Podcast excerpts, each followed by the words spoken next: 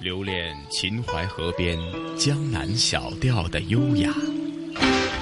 欣赏塞外草原万马奔腾的热情，拥抱乡间古老民居的白墙灰瓦，抚摸古城王府宅院的古树幽兰。在行走间感受华夏大地的博大精深，在聆听时体会中华文明的深邃悠远。这里是华夏之声台和香港电台普通话台联合制作播出的《魅力中国》。收音机旁以及国际互联网上的所有的海内外的听众朋友们，你们好！时间过得真快，一个星期《魅力中国》的节目时间又跟大家见面了。大家好，我是来自香港电台普通话台的节目主持陈曦。陈曦好，听众朋友大家好，我是中央人民广播电台华夏之声和香港之声的主持人胡杨。胡杨你好，你好晨曦。是啊，胡杨上星期的节目当中提及咱们香港人过端午节的习俗哈，呃，好奇的问一下，有没有吃上了很多的粽子啊？哎，听完了这个节目之后啊，我还是很认真的到市场上面去买了很多粽子哈，不管是甜的还是咸的。我觉得其实在这个过程当中，能够去感受到浓浓的这个端午氛围。当然呢，听到了上一期的这个节目之后呢，很多的朋友也在问我哈，呃，香港的这个端午氛围其实它和内地呢有很多共通的地方，那它独特的地方是什么？我也把这期节目让他们去听了听啊，然后让他们感受一下不一样的端午氛围。很多朋友也说呢，听到了这期节目之后。那，从心里面还是非常向往去到香港去看一看香港不一样的端午文化。是啊，其实很多传统的习俗呢，啊，在不同的地方或许都既保存了这个传统的呃理念在里边，然后呢又加入了一些新的时尚的东西。那其实很多东西我们都说文化的传承呢，是在我们的融入到日常的社会生活当中，这种传统文化。也得以不断的去保育、传承和发扬光大哈。不过说到这里啊，咱们这一期的呃《魅力中国》的主题内容，上星期也做了一个预告，继续和大家一起聊聊青岛史话，是吗？没错，这期节目当中呢，我们将继续延续上一期的路线哈。那上一期节目当中，我们青岛史话的部分呢，为大家介绍到的是在青岛市博物馆当中涉及先秦时期青岛的这些历史和文化。而今天呢，我们将继续踏上博物馆之旅，去感受一下在秦朝之后逐渐到明清时期青岛当地的这些文化氛围。那说到青岛市博物馆呢，这是一座非常有名的博物馆。那么可以说呢，在整个博物馆当中的这个藏品的种类和类型是非常丰富多样的，包括了书画、绘画，还有铜器、玉器、纸钱啊、甲骨，还有竹木牙的角器等等等等，一共呢是三十多个门类。而最具特色的呢，它就是钱币、玉器、陶瓷器和书法。所以在今天的节目当中呢，我们会向大家介绍的是这四个门类当中非常有名的一些代表的作品，而这些作品呢，也从另外一个侧面介绍了从秦朝统一中国之后，一直到明清时期。青岛当地的经济社会发展的这些风貌，当然也从另外一个角度印证了青岛这座小小的城市不但历史悠久，而且文化氛围是十分的厚重的。是啊，胡杨，我们通常都说呢，在呃中华文明的传统的文化当中啊，其实很多省市都有它自己独特的文化，而与此同时呢，就是一些地方的文化呢凝聚而成了咱们的几千多年的中华文化传统。那在节目当中，咱们也提及了山东鲁文化呢，其实啊，在很多山东的城市呢都可以感受得到。那自然青岛呢也很多呃延续的呃可以说是。是从先秦时代到呃不同的呢朝代呢，这种呃我们说的鲁文化呢，在青岛都可以体现出来，而且在各种的博物馆当中，呃，我们都说可以感受到一个历史的变迁、朝代的更替哈，甚至说呢，每一个博物馆呢都会有自己一个独特的绝招，那就是镇馆之宝哈，这些都可以体现出他们独特的地理的文化的一种传承，是吗？没错，说到镇馆之宝，这期节目当中啊，我们就要隆重的为大家介绍一下青岛市博物馆的镇馆之宝了，名字叫做丈八佛，它是两尊北魏时期的佛像，这个佛像的身高有一丈八尺。重量呢大约是三十吨，被大家称作丈八佛。而整个它的这个颜料的选择，包括雕刻的这个技艺，都非常明确、非常典型的凸显了北魏时期石佛造像的这些特点。比如说啊，它的脖子很长，穿着僧侣衣，胸前还附着僧侣带，还外面还包裹着一个长式的长衣，衣服的雕纹可以说是非常的精细。整个佛像的神态也是栩栩如生。讲解员向我们介绍说呢，那这两尊佛像呢，可以说是充分的表现出了北魏孝文帝时候汉化政策的一种实行的成果，反映到了佛教雕塑艺术上的风格特点。当然呢，这两尊大佛呢，之所以今天我们还能够在青岛市博物馆看到演变的历史，从它演变的历史来看呢，其实也是经历了一些波折。我们知道青岛的历史当中，特别是近现代史呢，遭遇到了列强的侵占这样的一段时间。这两尊佛像从被侵占，然后显些被偷运出国，然后又把它誓死的保护下来，保卫它的这个过程当中啊，不少的仁人志士呢，可以说是倾尽了自己的心血，才使得我们今天可以在青岛市博物馆看到这两尊非常珍贵、非常重要的北魏的佛像。有机会的话呢，香港的听众朋友不妨到这个青岛市博物馆去看一看这两尊佛像的真容，去感受一下这背后独特的来自北魏的佛像的雕塑文化和它的技艺。嗯，是啊，胡杨。通常我们都说呢，一件价值连城的或者具有历史考古价值的一些艺术品，或者说一些呃历史古迹的话呢，其实不仅仅是反映它呃从呃造工方面的这个高超的技艺，甚至是凝聚在这些高超技艺的背后呢，是一种文化的传承，或者是反映了当时的一种社会的状态哈。那接着下来，咱们也事不宜迟，继续和大家一起。青岛史话好吗？好的，接下来我们共同走进青岛市博物馆，去感受青岛史话。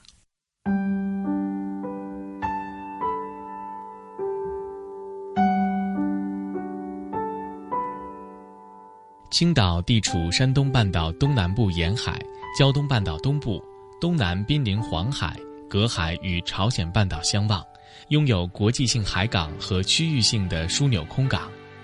凭借着得天独厚的区位优势，青岛自古就是我国重要的海港城市。其实我们这边也是，包括这边是隋唐时期的这个呃海港的一个发展，包括这个呃宋宋朝时期的这个胶州板桥镇，是当时北方地区的唯一的一个呃港口。因为北方地区也有很多受到这些少数民族入侵嘛，所以已经关闭了，只留有胶州板桥镇这一个港口，而且在这个地方设立了一个市舶司。相当于我们今天的海关，而且在这个地方还设立一个高丽亭，往来的一些外国使节都在这个呃高丽亭。隋唐时期的青岛的一些海运发展，包括北宋时期的这个胶州板桥镇设立市舶司，包括这个元朝。元朝之后呢，当时开通了胶莱运河，胶莱运河呢就贯通了这个山东半岛。我们知道山东半岛它是一块出来的这个，在地理上位置上它是一个呃出来这个位置。当时南粮北调，当时贯穿了这个胶莱运河，就是贯穿了这个呃山东半岛，它就会缩短了这个航行路线，直接贯穿过去，不再迂回绕过，然后再往呃北走这样的一个，嗯，相当于去弯曲直了，嗯，对，对吧？就是后来也是因为可能历史的原因，加上这个嗯维护啊各方面的这个呃费用比较高，后来这条胶莱运河也是逐渐的废弃了。嗯，也是当时在这个呃南粮北调这个盛时啊比较广泛应用。当时，嗯，在这个沙盘上，我们可以简要的了解一下当时我们青岛黄海的情况，环着这个黄海，还有这个天然的优良海港胶州湾，嗯，就是呃青岛的沿海。啊，包括这个老顶，啊，崂山的顶峰，嗯，这个吧，对对对，崂山顶峰，还有这些道观的分布情况。咱们博物馆今天在的位置大概是在这个附近，这两座山的中间。我们馆的东区呢，会看到武山，中午的武，武山它的一个支脉。这边呢，西区就我们现在这个区域呢，对面看到福山，啊，福山的这样一个山还是蛮多的。山，嗯，对。根据明史的记载。明洪武年间，日本海盗倭寇多次大规模的侵扰山东沿海，当时的莱阳、即墨、胶州和诸城受害严重。为了防御倭寇的掠夺，朝廷起初在战略要地派守重兵，建立起众多卫所等海防设施，抵抗倭寇的入侵。但是连续数年的沿海战乱，迫使朝廷最终不得不实行海禁政策。这也使得作为东方海上丝绸之路起航点之一的青岛各个港口，在贸易上受到了一定程度的影响。明清两朝，因为当时也是受到一些日本的一些呃海盗集团，我们称它为倭寇，海上的一些商人啊、浪人，他们组成一些海盗集团，经常来骚扰我们的这个沿海地区。当时的青岛同样也是这个样，青岛隶属于当时的莱州府。嗯，建立了二卫五所、三巡检司这样的一些等等啊，一些兵屯啊，用来抵御日本倭寇。其中这个包括这个鳌山卫和灵山卫这两大卫所，从犄角阵势呢来用来抵御日本倭寇。嗯，这是当时的灵山卫，今天位于今天胶南市啊古镇营村这个地方的一个炮台。包括这个福山所遗址，今天福山所，我们这些地名其实很多呢，都是在过去呢一直延续下来的。今天我们青岛的一些地名，嗯，包括一些村落的名字，啊，现在我们虽然划去了，但是有一些呃名字还有的保留下来了。嗯，这个福山所遗址，福山所这个位置就大约就在我们今天青岛市政府的这个东侧那个附近，它还有个车站，福山所遗址叫做福山所，嗯。这是明明末清初的时候，青岛地区的主要一些口岸经济啊，一些口岸经济的一些发展，呃，包括我们南北两地呢，也是通过一些呃船只进行贸易交流。嗯，女沽口啊、青岛口啊、金家口啊那些名字，我们今天还在继续沿用。嗯，这是当时过去这个商号使用过的木斗啊。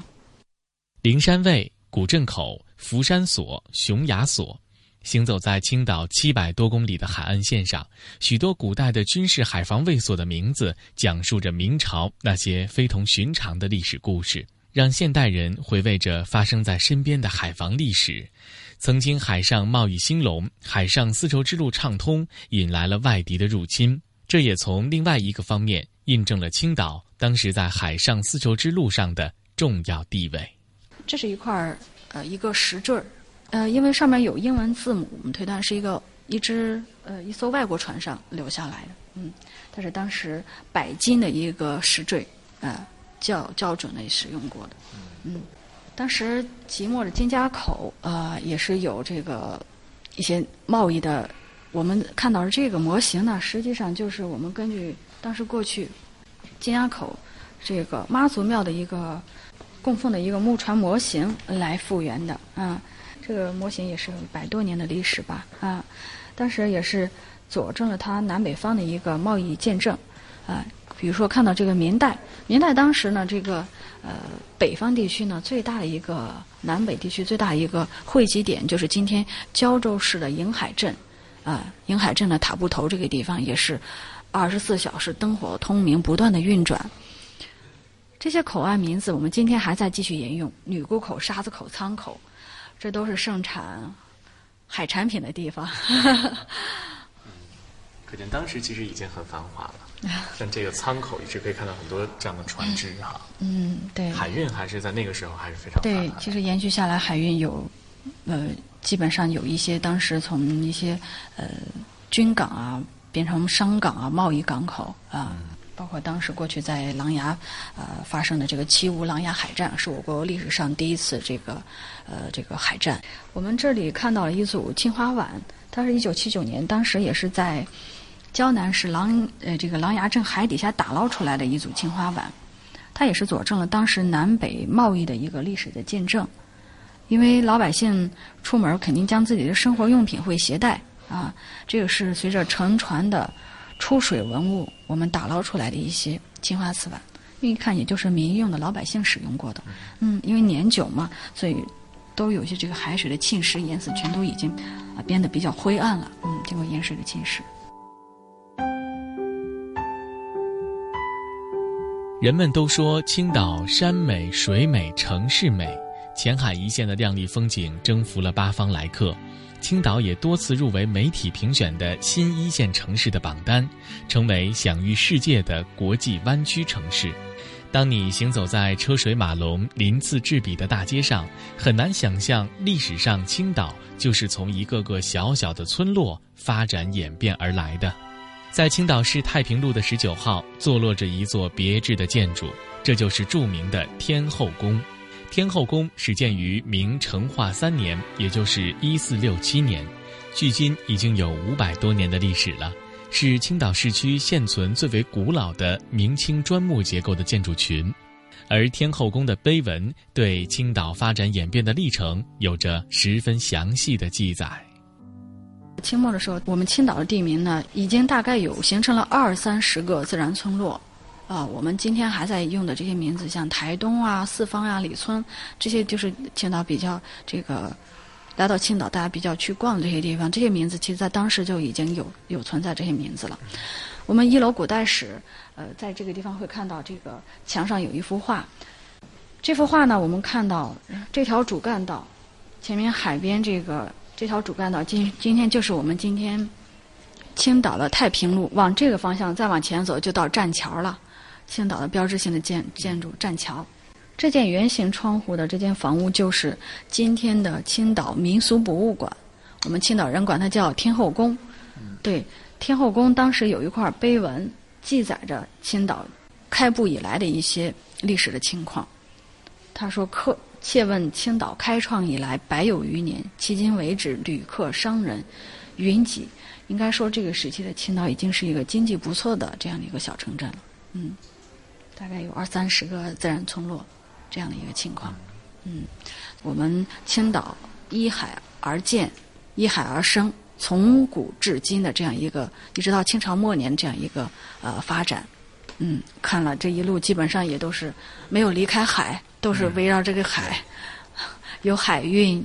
呃，有依依海而建，我们生活使用过的一些物品啊，等等的。据记载，青岛附近的一些岛屿是宋代以前就已经有了名称的。后来胡姓族人从云南迁徙过来，他们除了以青岛湾里的这座小岛的名字命名自己的村落之外，还将附近东面的一些山顶命名为青岛山。来到青岛之后，他们可桥可渔。在这里建立了一座妈祖庙，这就是后来的天后宫。到了天后宫建成的一四六七年，青岛湾一带就成了整个青岛地区最大的渔货码头，被称作青岛口。等了有这么多冠以青岛之名的地名形成之后，原先的青岛就被俗称为小青岛了。而另一个被称作青岛的小岛，就是现在位于即墨市田横岛的东北方，又称作三平岛。这个小岛曾经在清同治版的即墨县志当中有过记载，但是因为与青岛重名，因此在二十世纪初之后便称作三平岛。那么，什么时候才将青岛作为青岛地区的总称呢？根据现有的资料记载，就是天后宫内的这一块于清同治年间的木建戏楼碑记的石碑，碑文上写着：“窃闻青岛开创以来，百又余年矣，迄今旅客商人云集至此。”在这里，碑文中使用的“青岛”一词，已经不再是一个小岛、一个村落、一座山和一个海口的概念，而是青岛地区的总称。对于碑中“青岛开创”和“百又余年”的断语，时间当在清乾隆年间，这应该就是青岛的开埠之始了。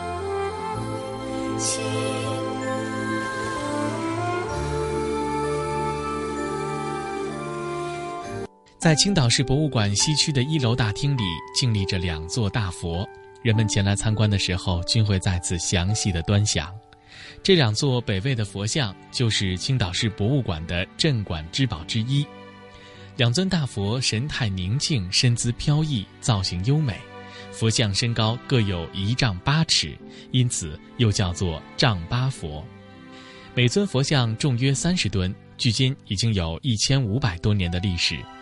大佛头坐高髻，面含微笑，赤足立于莲花座之上，莲花瓣下至四方形须弥座。座的前后刻有许多小的佛像，这是魏晋南北朝时期佛像造像艺术的杰出之作。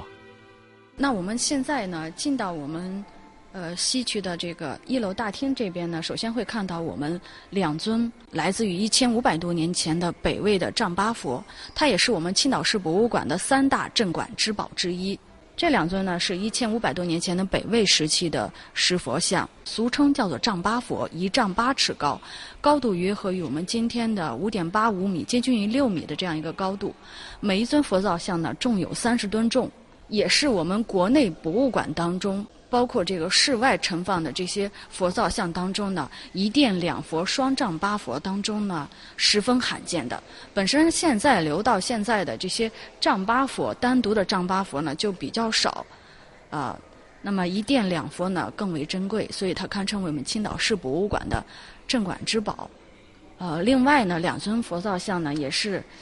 嗯，几经辗转才到了咱们青岛。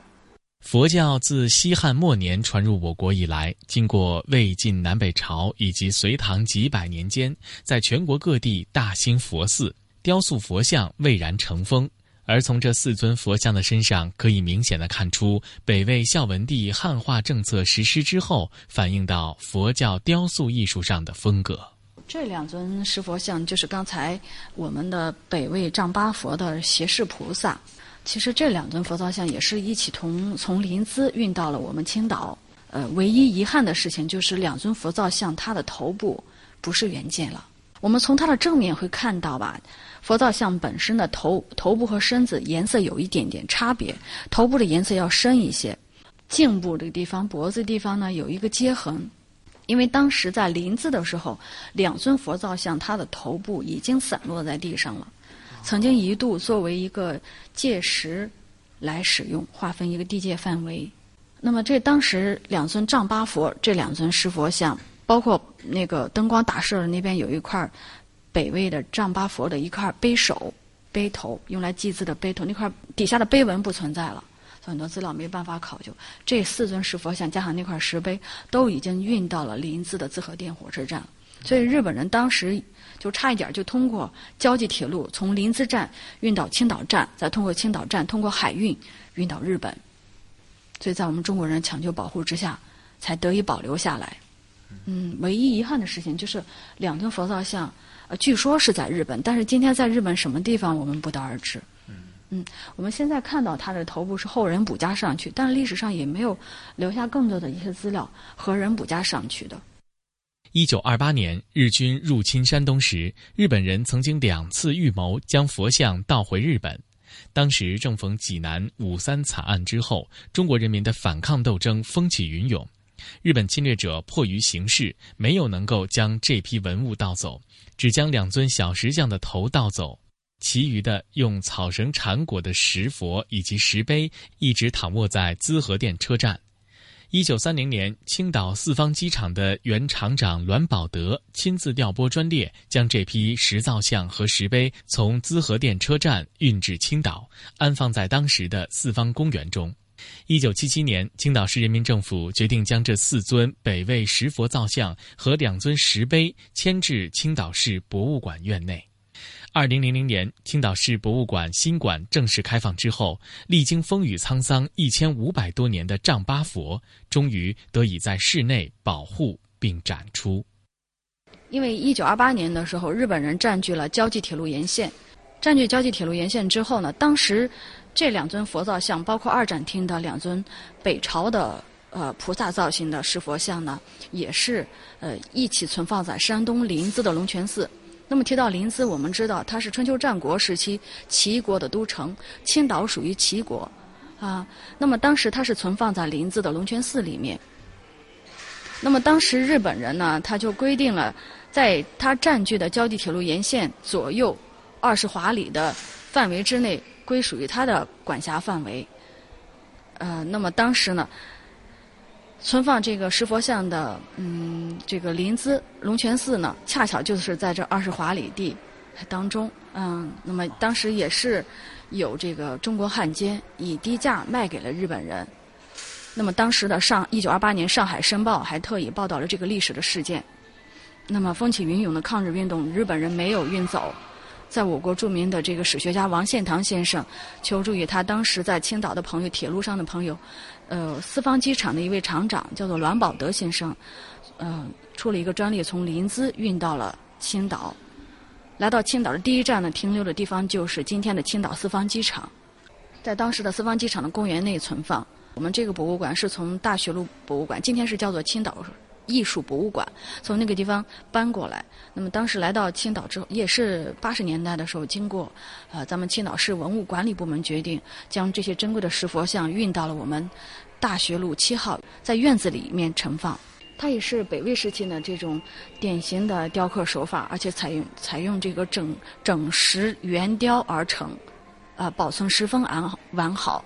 嗯，提到这里呢，其实嗯，之前也是有一批这个香港的学者，好像对这个我们北魏佛造像也是还有一个课题研究，专门来到这个地方来参观，啊，看大佛也是看的研究非常呃非常仔细，包括这些这个佛造像底下的这些小佛龛啊，这些专家学者们也在一一的研究对比。魏晋是一个佛教思想和儒学思想碰撞交融的时期，因此。统治者利用宗教大建寺庙、凿窟造像，利用直观的造型艺术宣传统治者的思想和教义。石窟内雕塑大量的佛像，有石雕、木雕、泥雕和铜铸等。于是，佛像雕塑成为当时中国雕塑的主体。这些石窟在发展中不断增加新的雕塑作品，历朝历代都对石窟进行重修、扩建、新增和补充。这个时期的雕塑较为注重细部的刻画，技术更圆转达纯熟，雕塑形象和题材大都是宗教题材，因而雕塑形象具有神话倾向和夸张的特征。宗教使得雕塑艺术的题材单一化，但是宗教精神的内在动力却也促进了大量精品的诞生。当时一九八零年的时候，在青岛的法海寺这个地方发现的一组这个。北朝的石造像，当时在翻修土路的时候，大约发现了一百多件头部和身子啊已经分离的这个石造像。因为在中国历史上呢，也是有几次比较重大的灭佛运动。但是今天我们在这里呢，也也不再研究追溯它到底是哪次历史事件当中遭到破坏的。今因为我们就是来欣赏当时我们国家南北朝时期的佛教鼎盛时期的这种雕刻艺术水平。我们现在来看的话，透过每一尊石佛像，都能看出来每一尊石佛像他们的面目表情、身上的纹饰、衣服的纹饰、肌肉啊等等，每一尊都不一样。因为每一位工匠在雕造他们的时候，也是倾尽于自己所有的精力来雕造他们。就像我们今天到了兵马俑博物馆去参观一样，兵马俑千人千面，没有两个是同样的。啊，当时这些雕造这些石佛像也是这样。所以今天我们来再来欣赏他们的时候，依然还可以透过这些石佛像看到一种非常宁静慈祥的美。虽然他们的头部和身子已经分离了，嗯。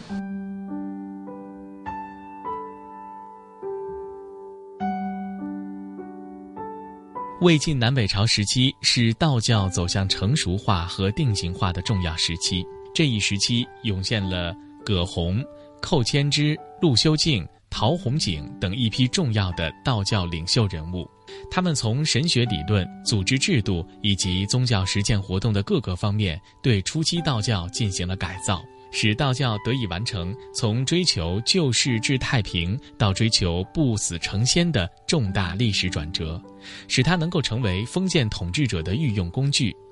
青岛市博物馆的另外一件镇馆之宝。便是在明万历二十八年，也就是公元一六零零年刊印的正统版本的道藏，由万历皇帝亲自给崂山太清宫，是非常珍贵的宫廷藏本。历史上自南北朝以来，各朝各代都有人整理道教的经书，编写道经书目。之所以明版的道藏成为现存最早的版本，是因为元代统治者崇奉喇嘛教。忽必烈下令焚毁道藏经版和除《道德经》以外的所有道书，因此元代以前的道藏没有能够留下完整的藏本。现存最早的就是明代明英宗正统十年，也就是公元一四四五年的版本，称作正统道藏。青岛市博物馆的道藏是公元一五九八年，也就是明万历二十六年刊印的正统版本的纂辑本。在崂山宗教史中有名的佛道之争，以崂山太清宫告御状胜诉之后，由万历皇帝于万历二十七年亲赐崂山太清宫，第二年的十月初三，由太监何堂搬至崂山。嗯，在这个一楼展带当中呢，我们会看到另外一件镇馆之宝，就是这部道藏。道藏呢，它是道教经典的总称。嗯，那么这部道藏呢，它是当时万历皇帝亲赐予崂山太清宫的。因为当时在万历朝呢，发生了一个历史的事件，道佛相争。当时崇尚道教的万历皇帝呢，就将他珍藏的这部道藏赐予了崂山太清宫，以振他的声望。那么这部道藏呢，它被二零零八年的时候被国务院评为国家首批珍贵古籍名录。嗯，有目前有四百八十函，四千四百九十九册。它是在国内博物馆、图书馆。当中呢，咱们呃这几年呢，也是一直有包括呃香港的学者啊，包括华东师范大学，包括呃其他的一些大的图书馆啊，也都有到咱们馆进行一些专项的课题研究。经过比对呢，发现咱们馆收藏的这部道藏是来源非常清晰，就是当时万历皇帝赐予崂山太清宫，后来是。因为特殊的历史时期，这部道藏划拨在呃，当时是由青岛市，当时叫做青岛市文化局，现在叫做青岛市文化广电新闻出版局。当时在青岛市文化局的这个领导的这个呃支持协助之下，才从崂山抢救了、保护下来，收藏在咱们馆。它是当时明朝正统年间的官印，这部道藏也是历经这么多年保存。在全国博物馆、图书馆当中呢，是保存数量最多、最为齐全，包括它的来源最为清楚的。嗯，所以这些年也是一直有这些很多的一些学者啊，包括一些嗯专门研究这些道藏的呃道教内容的，也来到咱们馆。我们目前展出了几册道藏，早前一直藏于崂山太清宫，在三清殿正殿神像两侧设有六个乌木大柜。道藏便放在这些大木柜当中的乌木抽屉中，十册一函，黄锦函套，一共一百二十箱，四百八十函，每箱以千字文编号“天地玄黄部”，简称“天”。一九六六年，青岛市文化局将其运到了青岛市博物馆，使道藏得以完好保存至今。道藏现存四千五百二十四册，四千四百九十九卷。明代修订的道藏，目前已知全国只有两部是较为完整的。除了青岛市博物馆的这一套，另外一套原藏于北京的白云观，现藏于国家图书馆当中。二零零八年四月二十八号，经国务院批准，这部明道藏入选第一批国家珍贵古籍名录。这件珍贵的镇馆之宝，吸引了不少海内外学者的关注。相继有日本东京大学、香港中文大学、华东师范大学等高校的专家学者带着课题前往青岛市博物馆进行专题研究。专家们将这本道藏与法国国家图书馆、日本宫内厅书林部、陕西师范大学、南洋图书馆、国家图书馆等国内外的多个版本的道藏进行了对比研究。认为青岛市博物馆所藏的道藏来源清晰，是现存最为完整的明版道藏，具有十分重要的研究价值。华东师范大学古籍研究所的道教研究专家就青岛市博物馆馆藏明正统道藏中六十四卷历世真仙体道通鉴部分，与国家图书馆现藏的白云观版本进行了初步对比。他们惊喜地发现，青岛所藏的这部道藏比现在通行的影印本更为完整，非常值得深入研究和整理再版。北魏丈八佛造像伫立在门口，仰看着进门的人们，慈眉善目中闪现着人类智慧的光辉。上古东瀛文化创始时石器的粗糙，商周时期龟甲和青铜器上铭刻的历史，春秋战国时期的竹简。汉唐时期的瓦当和三彩，宋元时期精致的瓷器，明清时代灿烂的文化，直到民国和现代东西方文化的交流，仿佛我们行走在历史的长河之中。此外，文征明、董其昌的书法，兰英的绘画，磁州窑、钧窑的瓷器，还有一部明正统十年纂辑本的道藏，文明的气息扑面而来，让你沉醉其中。仿佛穿越在千百年的历史长河中慢慢行走。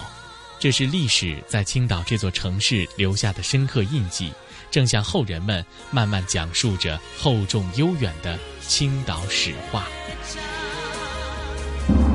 回望华夏历史，皇帝结婚和老百姓不一样，就是要举行一次册立典礼，表明他是皇后的身份的。聆听东方神韵。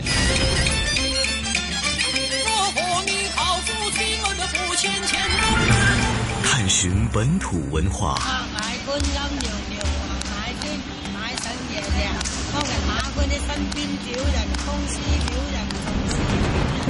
乘船瑰丽宝藏。凉风有信，秋月无边。遗产要活化，要把它重新运用，才是遗产。穿越古今，感悟人文，魅力中国。每个星期天中午十二点，让魅力更美丽。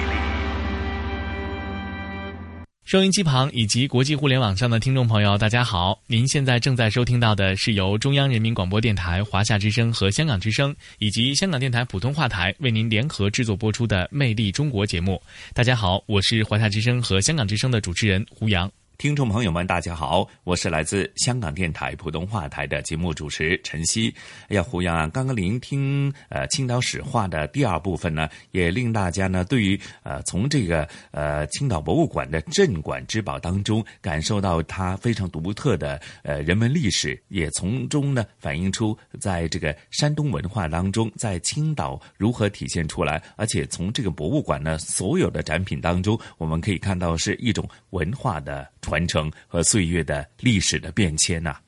没错，这样的传承和变迁呢，从某种程度上讲，也是我觉得可能也是今天我们再一次去到博物馆的时候最大的一个收获吧。因为博物馆当中所呈现出的这样的展品，可以说每一件展品的背后都浓缩了当时的历史时期当中，在他身上的经济社会、人文还有文化方面的不同的信息。而这些信息呢，也仿佛使我们置身于当时的环境当中，和历史呢展开了一场跨越时空的对话。可以说呢，在青岛市博物馆当中，我们所见到的这些藏品呢，都是见证了青岛这座城市发展演变的过程。而对于青岛而言，特别是对于青岛市民而言，他们今天生活在这片土地上，对于这样的历史和文化有着更多的传承，也有着更为深刻的印象。所以在这儿呢，胡杨和晨曦也是约定大家，如果您有机会，而且呢有兴趣去到青岛的话，不妨来到青岛市博物馆去看一看这些珍贵的文物，去感受一下呃咱们国家北方的港口。城市它是如何一步一步发展演变到今天的？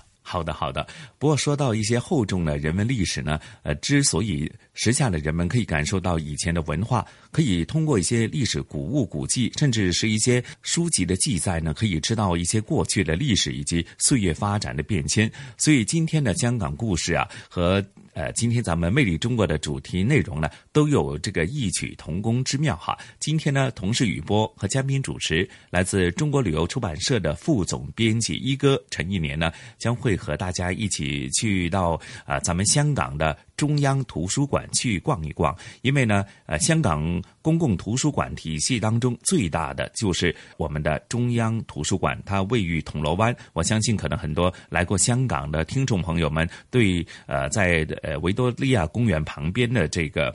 呃，香港中央图书馆呢是呃一点不陌生，甚至是给它呃非常独特的外表呢是吸引住哈。那曾经呢，呃有关于这个呃中央图书馆的这个设计或者它的呃整体的仿。古罗马风格的这种呃设计呢，也是备受人们的讨论，甚至是很多争议哈。原来在不知不觉当中，是在二零零一年落成的时候，如今又已经是啊十几年了哈。那当中它的藏书量呢是全港最大的，而且呢整个建筑物也是全港最大的一个公共图书馆。很多设计呢也包含了很多印证了这个书籍呃。呃，知识的这个累积所带出了很多形象，带出很多的寓意。比方说，呃，整个呃中央图书馆呢，随处可以看到由圆形、正方形和三角形呃结合而成的一些几何的图案，那本身就带有这个。天圆地方，以及是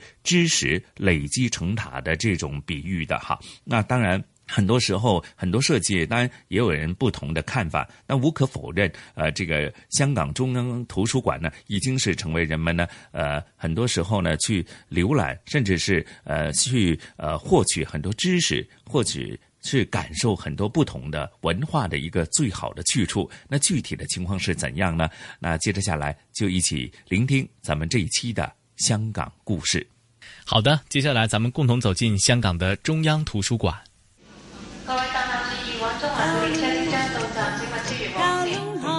传统现代相映成辉，中西文化共冶一炉，东方之珠，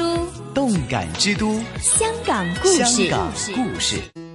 欢迎来到香港故事节目时间。节目当中，雨波非常高兴，请来香港《中国旅游杂志》副总编辑陈一年一哥，你好，你好，大家好。回到香港啊，我们上个星期呢是端午佳节，那么有没有人去了大澳拍了这个相片回来？哎，问一哥要一下相片看一看啊。那这一集呢，那么也是一哥所熟悉的一个地方，因为一哥也曾经呢参与过不少的摄影展览哈，或者是画展呢，都会放到这个地方的一楼地下做展览。那么这个地方呢，也是爱好书籍、爱好阅读朋友们的一个圣地，叫做香港中央图书馆。哎，我首先介绍一下啊，香港的公共图书馆系统。呃，我觉得啊，香港的公共图书馆呢，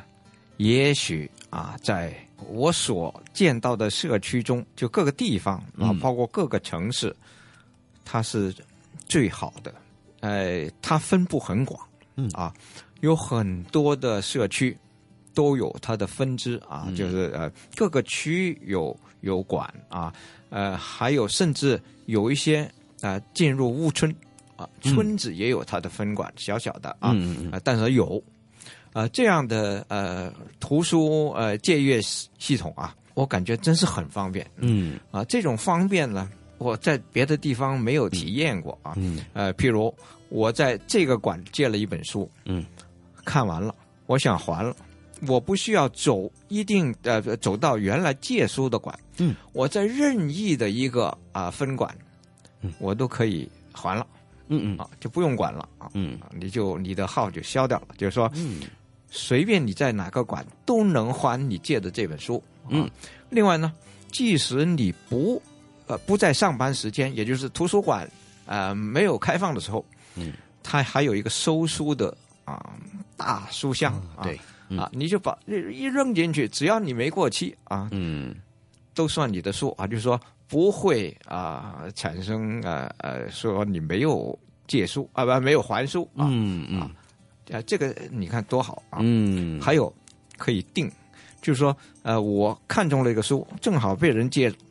哎我就可以定，就定了，那就在那个人还书以后就通知你，你就可以来借了啊。啊，嗯，这一种啊制度也是真是很方便，嗯嗯，呃，当然还不不不要说是它的呃藏书的丰富程度啊等等这些啊，对，哎，主要就是以用家的角度出发，只要你是香港居民，嗯，办个借书证啊，嗯，你就有这个权利了啊，嗯，哎，如果你没有借书证，也可以啊在那里呃就是现场现场借阅，嗯，就是不能带走啊，嗯，而借书呢，嗯。一本书可以借两个星期，嗯。啊，借两个星期呢，呃，你还可以续借，就是我看了我还还没用完了，嗯，我就续借，嗯，允许你续借五次，嗯，你看多好，嗯，非常照顾用家的一个做法，嗯，过了五次以后，当然你就不能再续借了，啊，就要让把这个权利让给别人了，嗯，公平起见的，哎，嗯，另外啊，当然。呃，也有过期的时候啊，过了期呢，一点小小的罚款还是还挺便宜的啊，就我感觉啊，就是呃，其实我是被罚过不少的，因为我这个人就这样啊，呃，忙了就就忘了怎么呃要还，有机会有对过了这个时间的，然后就就罚款吧，就是大概现在是一块一一天啊，那是非常 非常一个叫做象征性的，就是象征性的啊。你有一本书，我经常借的都是几百块钱一本书。对，香港的书籍嘛，大家也知道哈，这个呃印刷的好的话，它这个本身的价值哈，呃价钱也高的啊。嗯嗯，这些书还是来自全世界的，不是说呃香港自己的出版物啊。对，呃，真是不错啊，就是。呃，我也有一些我的书在那里，呃，就是成为呃图书馆出借的书啊。就是我有时候有一种虚荣心，就去瞧一瞧，看看，哎，我的书，看我的书，人家是怎么 借阅的？哈，就是看看那个借阅表啊，借阅表它有它有日期的，哒哒哒哒哒，一看，哎呀，最近没人借我，就心底那就卖卖广告啊，就推广一下，这个是挺好的啊。嗯，哎，啊，好。话说回来啊，就是香港中央图书馆，就是这么大的一个系统里边的一个中心啊，中枢啊，呃，这个图书馆呃所拥有的书量是最大的，嗯。啊，呃，还有它很新，呃，建成于二零零一年啊，也真的是很近期的事情，就是一个很新的图书馆，这个图书馆。呃的整个啊运作系统都比较先进啊，包括它呃有有十多层楼啊，嗯嗯呃还有就是呃每一层都有这个或者电梯或者扶梯啊，就是呃上下方面啊，嗯。啊另外里边有免费的 WiFi 啊，嗯。呃这整个的借阅的呃系统的安排也都很方便啊，有很多的书桌呀，呃也有呃。电脑的位置啊，就是有有公用的电脑啊，等等啊，就是在这里边呢，你就感觉到，呃，很方便的。有很多人呢，家里住得挤呀。就在这里过日子了，就是 做书书虫啊，就是在这里，呃，真是又有冷气啊，就是在这里的这个空调这么好啊，就是不用挨挨热啊，就在这里边就就可以过一整天啊。呃，这里边又有咖啡馆呐，人饿了到那里去呃喝点吃点啊。嗯，哎啊，总之呢，就是我我我感觉啊。如果有时间要消磨到这儿消磨挺好的。嗯，而且在铜锣湾呢这个闹市区里面呢，中央图书馆及它的周边反而是一个清静文雅的一个地方。哎，这个这个地方得介绍一下啊，就是在铜锣湾啊，就是呃，铜锣湾本身是一个很热闹的地方。嗯，呃，而高士威道呢，正好是在。呃，天后站啊，就呃港铁的天后站和铜锣湾站之间，嗯。啊，呃这一个地段呢，就是这个呃维多利亚公园所在啊，呃在这么一个呃比较呃空旷的地方啊，就是这等于是望中带静啊，呃所以成为一个呃交通很方便，呃人流不少，但是又不算是很。很喧嚣啊，对。啊，这样的一一个地段啊，嗯，所以呢，呃，很多人喜欢到这里来，尤其是要办一些文化性的展览，嗯，或者是办讲座，啊，就是可以说全香港的各个机构都想定这里的位置，哦，就是这是很抢手的，通常要要一年前你就要在这里，就就就是要要排期了，就是跟你，就譬如呃，我我每年都有参加呃展览，嗯。啊，这里的展览场地也都是在一年前就要，嗯，就要定了啊。嗯，呃，这个展览场又比较大啊，比较合适，就是呃，展出艺术类的东西。对，嗯，呃，呃，还有就是它的这个演讲厅啊也很好啊。呃，演讲厅呃能容纳接近三百人啊，就是那个座位。嗯嗯嗯。呃，里边的那个光电系统啊都很先进，就是呃，所以。都是抢着要的啊，所以我我每年能够在这里几次呢，就感觉已经呃很不错啊，觉得哎呃，如果你说啊，你的展览在哪办，或者你的讲座在哪办，我说。中央图书馆，嚯，人家都羡慕。那我想 想要都没。是是是，哎，这是很好的一个一一个地方，非常受欢迎的地方哈。那么以前真的是比较想不到它这个建成原来是这么近期哈，因为你看它本身这个大楼似乎是一个古典的风格，对，是有有这个风格啊，就是它的正面啊，其中有有一两层吧是有有罗马柱的，嗯。啊，就是呃，这是一种装饰性的，但其实它并不是一个原来的历史遗迹，它是新建起来的，它是完全新造出来的。九十年代开始建，然后在二零零一年呃落成。落成呃，它的外形本身呢，在设计上也有一个意念啊，就是呃天圆地方啊，因为它的整体结构呢，你可以体验到啊，呃，它是有一个。圆形、正方形和三角形结合啊，一种呃几何图案。嗯嗯。呃，并且呢，就嗯，还有一个象征意义，就是它台阶啊，就是你从呃地面，就是路面啊，进入到它的第一层楼啊，这个呃这个高度挺高的啊，就是有几十级、几十级的台阶。嗯。这个每每每一级都刻着一些名人啊，就是。自古以来啊，就很多的文呃著名的文化人啊，他们的名句哦啊，就刻在这个台阶的呃这个立面上。嗯，就说你你上去的时候，你一句一句的读，可能半小时才读完。光上这个台阶都成为一堂课了哈。那，就呃非常有特色的一个香港中央图书馆哈。呃，而且呢，不单只是建筑特色非常鲜明。而且呢，它里面这个的藏书量啊，它的一些呃为读者设置的一些哈区域啊，都是引以为傲的哈。而且如果大家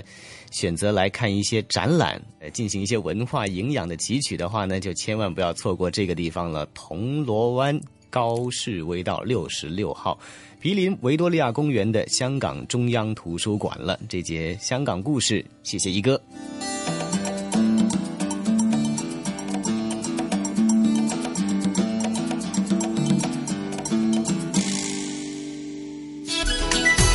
这里是华夏之声台和香港电台普通话台联合制作播出的《魅力中国》。